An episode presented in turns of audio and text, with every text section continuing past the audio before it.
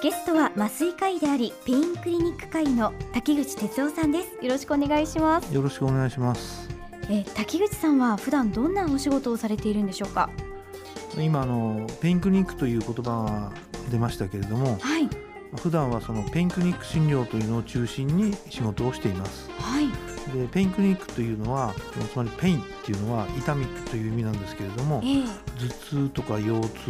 そういう一般的な痛みから、まあ、帯状疱疹それから尿管結石とか膠原病それでがんの痛みまでとにかくいろんな痛みを治療する分野なんです。はい、でそれ以外にあの手術の時の麻酔の仕事もしています。先生麻酔とはそもそもどういうものなんでしょうか？はい、まあ、麻酔の種類については、まあ、大きく分けて全身麻酔と局所麻酔とに大別されます、はい、でさらに局所麻酔には伝達麻酔と狭い意味での局所麻酔歯の麻酔なんかもそうなんですけれども、えー、その2つにまた分けられます。でその代表的な伝達麻酔には俗に言う下半身麻酔と言われるもので脊髄雲膜下麻酔それと硬膜外麻酔というものがあります、はい、でこれらはあの背骨から脊髄あるいは脊髄神経が出ていくところに麻酔をするもので背骨に麻酔薬を使って遠く離れて足の先などに麻酔をかける。だからその伝達麻酔なんていう表現をするわけなんですね。はい。それぞれの麻酔の効果というのはどうなんでしょうか？で全身麻酔っていうのは基本的に意識をなくした状態で、まあ、一般的にはあの自発呼吸自分の呼吸も止めてしまうことがほとんどです。はい、で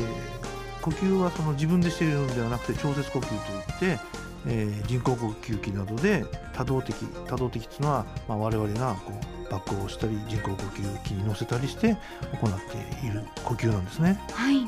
で局所麻酔っていうのは先ほど話した、まあ、今回あの伝達麻酔についてお話ししますけれども、えー、脊髄くも膜下麻酔っていうのがあって脊髄を包んでいる硬膜っていう膜があるんですけども、はい、それを貫いて針を刺して、えー、麻酔をするので少ないお薬で強い麻酔がかかります。はい。しかし薬の効果がなくなってしまうと麻酔も切れてしまうんですね。えー、例えば2時間なら2時間。お薬が効いてる時間だけ麻酔が効いてる。とで硬膜外麻酔っていうのは硬膜って先ほど言った神経を包んでいる膜の外から麻酔薬を作用させるので、はい。えー、麻酔の薬の量もたくさん必要で効果も先ほど言った脊髄くも膜下麻酔これ脊麻なんて言うんですけども脊麻のようには強くありません。だけどこれはあの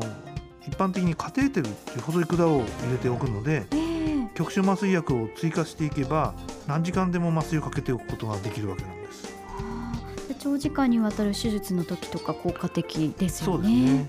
先生が研究されてきた麻酔というのはどういうものなんですか？で今お話しした、はい、あの硬膜外麻酔と脊髄くも膜下麻酔っていうのはその両方を併用する麻酔に関する研究なんです。はい、でこれは麻酔は強い麻酔が得られるし、はい、その時間的な制限もなくなるのですごく利点の多い麻酔かと思います。その研究のきっかけとなったのはどういったことなんでしょうか？これは私があの国立栃木病院に勤務していた頃なんですけども、はい、この2つを組み合わせた麻酔に関する特殊なメカニズムに気がついたんですね。で面白い言い方をすると水で麻酔がかけられるっていうようなメカニズムなんです。でそのメカニズムを証明するために、はい、まあ、私柔道をやってたんですけども、えー、その柔道部の後輩になんとか背中背骨を貸してくれと頼み込みましてですね、はい、えー、その貸してくれた背骨にですねもう脊髄に造影剤を入れて研究を行いました。でもちろん自分の背骨も使ったんですけども、はい、まあ、後輩たちにはすごく感謝していますね。うん。まあそのおかげで、はい、先ほど言った水で麻酔がかけられるというメカニズムを、まあ、世界で初めてその画像映像でですね残して証明することができたんです。はあ、世界で初めて。素晴らしいですよね。えー、脊椎硬膜外麻酔というのはどのような面で人々の役に立っているんでしょうか？でこれは特にですねあの脊髄硬膜下麻酔ってあの硬膜を破って麻酔を入れてしまう方の麻酔があまり十分に効かなかった場合、はい、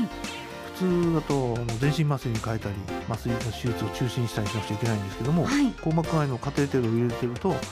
そこから麻酔薬であったり今回その水で麻酔がかけられるっていうようなメカニズムを利用すると、はい。まあ、水水といってもあの生理食塩水という血液と同じ濃度のえー塩分の入った水なんですけどもそれを使って麻酔が調節できるんですね。そうすると薬を使わない分ええ。患者さんにとっても安全な方法が取れるわけなんです。そ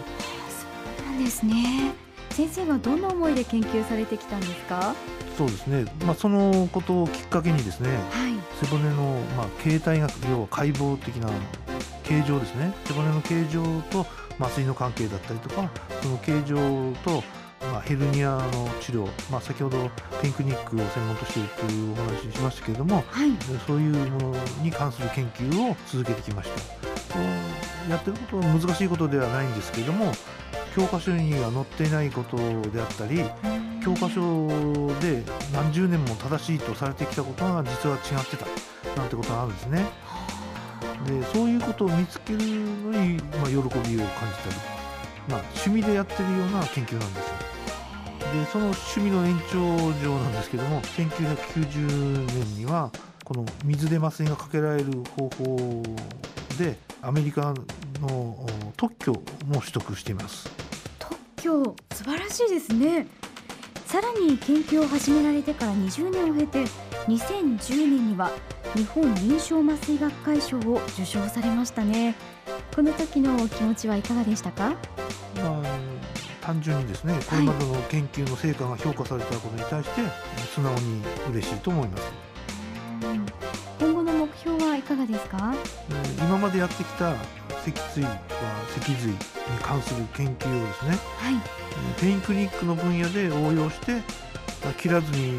治す腰痛治療っていうようなものに役立てていきたいと思います。